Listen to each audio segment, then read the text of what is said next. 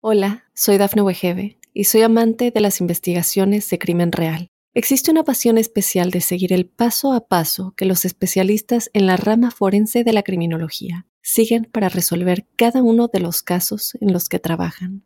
Si tú, como yo, eres una de las personas que encuentran fascinante escuchar este tipo de investigaciones, te invito a escuchar el podcast Trazos Criminales con la experta en perfilación criminal, Laura Quiñones Orquiza en tu plataforma de audio favorita. Mundo Now, noticias en 5 minutos. Inmigración, dinero, política, entretenimiento y todo lo que necesitas para amanecer bien informado. Comenzamos. Hola, ¿qué tal amigos? Bienvenidos a Mundo Now. Les saluda Alfredo Suárez junto a Lidy Callazo y Daniela Tejeda. De inmediato comenzamos con las informaciones.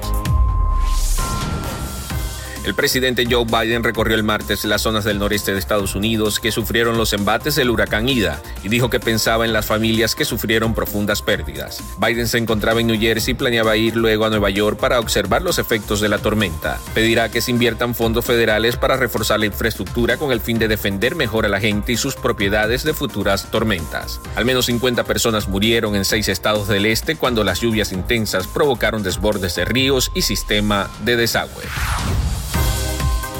Un fuerte temblor de magnitud 7.1 sorprendió la noche de este martes a los mexicanos y se emitió una alerta de tsunami. Asustadas, miles de personas salieron a las calles para ponerse a salvo justo cuando se cumplen cuatro años de otro terremoto de 8.2 que dejó una estela de destrucción a su paso. Decenas de réplicas se han reportado tras el primer terremoto, pero ninguna de tan fuerte intensidad. El Servicio Sismológico Nacional reportó en un principio que el sismo tuvo una magnitud de 6.9 cuyo epicentro se localizó a 14 kilómetros al sureste de Acapulco, Guerrero, en punto de las 8.47 de la noche, hora local de la capital mexicana, donde el temblor también se sintió con gran intensidad.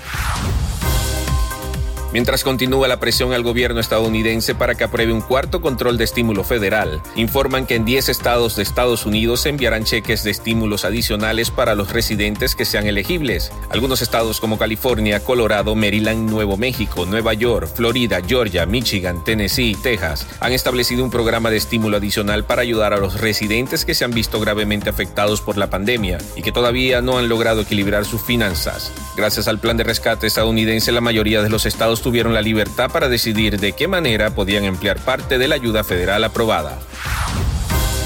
Al menos una persona murió y otras siete resultaron heridas luego de que se desatara un tiroteo masivo en el centro de Kansas la madrugada de este martes, según informó la policía local. De acuerdo con fuentes oficiales, el sospechoso tuvo un altercado en un bar llamado Enigma y abandonó el club. Sin embargo, el hombre regresó al local alrededor de las 2 y 30 de la madrugada y desató una balacera desde la calle y hacia el club. Las autoridades indicaron que un hombre de 30 años falleció de un disparo, mientras que otros siete fueron heridos. La policía informó que se encuentra buscando al tirador ya que él mismo se dio a la fuga después de desatar el tiroteo.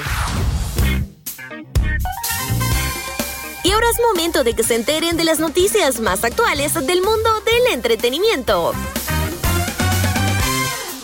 Comenzamos este espacio con una noticia muy triste, y es que murió el actor Andrés Pardavé. El mundo de los espectáculos y la farándula se encuentra de luto por el sensible fallecimiento de uno de los más reconocidos actores. Cabe mencionar que este artista tuvo una increíble y larga trayectoria, en la cual brilló por sus destacadas participaciones en la televisión. Hasta el momento no se ha mencionado las causas de la muerte. El cine mexicano lamenta la muerte del reconocido actor Andrés Pardavé, el cual tenía una trayectoria de más de 40 años. El artista tuvo grandes actuaciones en la televisión y el cine mexicano. Y ahora en otras noticias, luego de que se diera a conocer que el novio de Ninel Conde se dio a la fuga del arresto domiciliario en el que estaba, por fin la actriz rompe el silencio sobre Larry Ramos. La bombón asesino explicó que su artista no tenía nada que ver en esta situación y está libre de toda situación legal por todo eso. Deportes.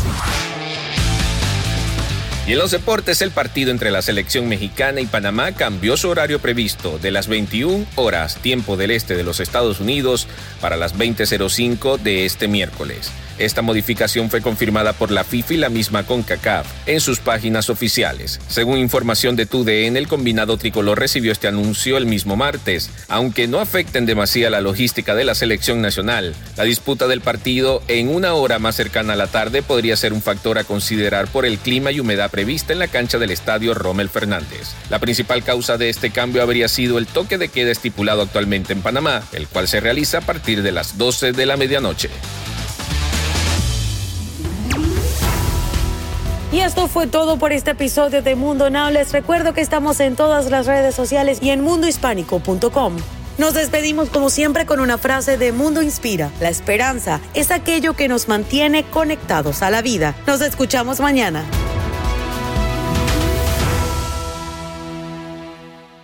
Hola, soy Dafne Wegebe y soy amante de las investigaciones de crimen real. Existe una pasión especial de seguir el paso a paso que los especialistas en la rama forense de la criminología siguen para resolver cada uno de los casos en los que trabajan. Si tú, como yo, eres una de las personas que encuentran fascinante escuchar este tipo de investigaciones, te invito a escuchar el podcast Trazos Criminales con la experta en perfilación criminal, Laura Quiñones Orquiza, en tu plataforma de audio favorita.